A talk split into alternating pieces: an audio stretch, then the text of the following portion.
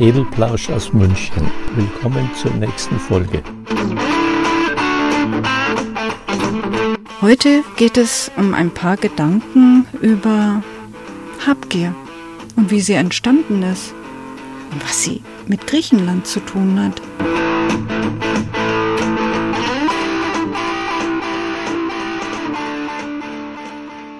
Habgier als ungute Eigenschaft gibt es ja nicht bei Menschen. Das ist ein total natürliches Verhalten bei Menschen. Die Sehnsucht nach mehr. Mehr wovon?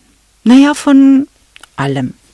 Besonders von dem, was den Menschen am Leben erhält, ihm die Möglichkeit verschafft, seine Art zu erhalten, seine Gene weiterzugeben. Dennoch, was ist denn das genau? Essen, Trinken, Unterschlupf, soziale Kontakte. Das war schon bei den Höhlenmenschen so. Sie gründeten eine Sippe und sie mühten sich ab, diese Sippe zu ernähren, sie zu erhalten und sie größer zu machen. Die Herren gingen auf Groß- und Kleinwildjagd, die Damen studierten in der Natur die Biologie und lernten Genießbares von Ungenießbaren zu unterscheiden. Alles zum Zwecke der Erhaltung und Verbreitung der Sippe, natürlich. Sie benötigten ja auch daher immer mehr. Sie lernten zu sammeln, zu lagern, Vorräte zu schaffen, für schlechtere Zeiten. Was ist jetzt daran mies? Nix. Es gab ja das Geld noch nicht. Die Menschen konnten bestenfalls tauschen. Oder sie raubten das war noch besser, denn dann mussten sie nichts hergeben. Das beruhigte, gab das Sicherheitsgefühl, es ist genug da. Und auf diesem Weg könnte sogar noch mehr werden. Was ist jetzt daran schlecht? Ach so, das Rauben natürlich, das sollte nicht sein. Aber der Mensch hat eben dieses große Sicherheitsbedürfnis. Nicht unterzugehen, sich weiter zu verbreiten und feste Netzwerke für sich aufzubauen. Wenn man dann mal nichts hat zum Tauschen, muss man eben rauben. Heute ist das natürlich alles viel besser. Diese Eigenschaft Habgier, die es ja gar nicht gibt, fällt nicht mehr so sehr auf. Geraubt wird heute auf moderne Art. Ohne Mord und Totschlag. Na ja, das gibt es auch noch, aber darum geht es heute nicht. Gehen wir nochmal zu dem Grundbedürfnis des Menschen zurück, nämlich sicher zu sein, genug zu besitzen für das Überleben und das Sichern des Überlebens seiner Sippe. Er muss nicht mehr auf Groß- und Kleinwildjagd gehen, es reicht, wenn er anderes sammelt. Früher in noch nicht so modernen Zeiten waren es mal dicke, fette Leinensäcke, oben mit Stricken zugebunden. Drinnen waren Goldstücke, Münzen. Mit denen konnte der Mensch dann alles Lebensnotwendige kaufen. Der Verkäufer zählte dann die Münzen ab oder wog sie und konnte dann seinerseits wieder alles kaufen. Oder er sammelte die Säcke. Manche hatten auch daran sehr viel Freude. Sie verliehen dann die Münzen an andere, die gerade nicht genug zur Verfügung hatten, um das Überleben zu sichern. Natürlich, um später mehr Münzen zurückzubekommen. Was ist daran schlecht? Nichts. Heute braucht man diese Säcke nicht mehr. Zuerst gab es die Zahlen auf Papier, jetzt inzwischen gibt es diese Zahlen im Computer. Man ändert einfach die Zahlen, hängt hinten noch welche dran, es reichen auch ein paar Nullen. Und schon ist den natürlichen menschlichen Grundbedürfnissen, vor allem nach Sicherheit, Genüge getan. So, halt, da stimmt etwas nicht. Diese Zahlen kann man nämlich nicht einfach so ändern. Das wäre schändliches Verhalten. Wenn man dringende Bedürfnisse zu befriedigen hat, muss erst jemand gefragt werden, der einem das eventuell ermöglichen könnte gegen einen kleinen Obolus. Selbstverständlich. Dieser jemand darf dann die Zahlen ändern. Und wenn dies dann erledigt ist, erscheinen im Computer neue, dicke, fette Säcke, äh, ich meine natürlich Zahlen.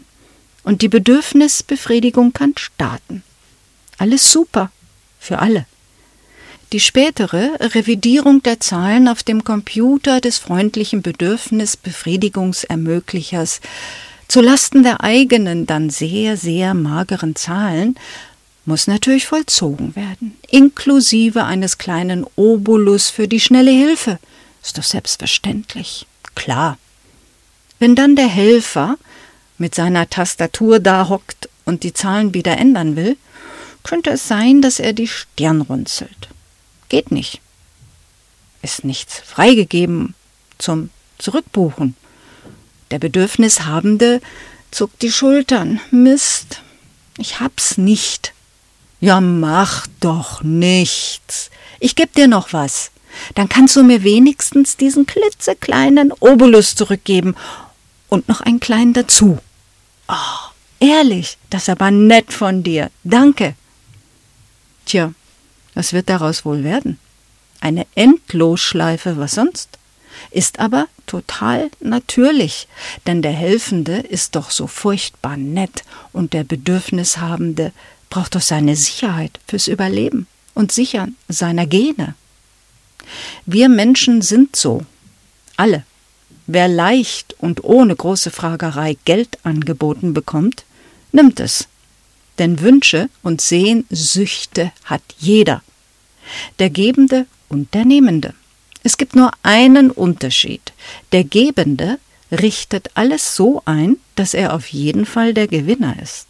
Und der Nehmende kapiert es einfach nicht. Die stinkend faulen Griechen haben über ihre Verhältnisse gelebt, und jetzt sollen wir anderen Europäer alles bezahlen. Dieser Satz nervt mich. Nicht nur, weil er manipulativ, bewusst über die sogenannten Qualitätsmedien verbreitet wird, wenn auch in immer subtilerer Form. Er nervt mich, weil niemand vor seiner eigenen Haustür kehrt. Die Griechen hätten das Geld nicht nehmen dürfen. Aha. Die Banken hätten es ihnen nicht geben dürfen. Aha. Die Firmen hätten ihnen nichts verkaufen dürfen. Aha. Am liebsten stellen Menschen, vor allem die Deutschen, die Schuldfrage. Gut. Schuld ist eine Verhaltensstruktur, die sich bei den Menschen über Jahrtausende entwickelt hat. Und keiner merkt es. Schade eigentlich. Haben wollen, haben müssen, mehr, mehr, mehr und vor allem mehr als die anderen haben. Die Zahlenreihen auf den Kontoauszügen müssen immer länger werden. Auch wenn ich alle mir bekannten Bedürfnisse meinerseits längst überbefriedigt habe. Einfach weil es geht, muss es immer mehr werden. Das Geld. Firmen ist es egal, ob sie ihre Leistungen und Produkte mit gepumptem Geld bezahlt bekommen. Im Gegenteil, in diesem verhängnisvollen Fall können Sie sogar noch mehr Gewinne machen, denn Ihr getauschtes Geld, also Tauschgeld gegen Ware oder Leistung, kann Ihnen niemand nehmen. Die Pumper, Banken haben längst Wege gefunden, an ihr Geld zu kommen. Auf der Strecke bleibt der Mensch mit seinen Bedürfnissen und kann irgendwann die Grundbedürfnisse wie Essen, Trinken und Gesundheit nicht mehr finanzieren. Die Deutschen sollten nicht auf so hohem Ross sitzen und brüllen, wir zahlen nix mehr an die Griechen. Brauchen sie auch nicht, denn die Zahlenveränderer haben ihr Werk noch nicht vollbracht. Irgendwann haben sie uns alle am Wickel. Es geht um das ganz große Ganze freier Fluss des Geldes von einem Zahlenveränderer zum nächsten. Dazwischen klemmen wir. Das auf Pump leben müssende Kleinvieh. Denn anders werden wir unsere Grundbedürfnisse wie Essen, Trinken, Gesundheit nicht mehr befriedigen können. Mal darüber nachgedacht? Es wäre genau jetzt die Zeit, sich an die Griechen dranzuhängen, mit ihnen gemeinsam für eine Politik für das Volk und nicht für die Geldpumper zu kämpfen. Ich fürchte, diese Gelegenheit werden wir sonst nie wieder bekommen. Das war's erst einmal, liebe Hörer. Vielen Dank für euer Interesse und fürs Zuhören. Eine lose Themenvorschau gibt es auf der Edeplausch Facebook-Seite. Bis zum nächsten Mal.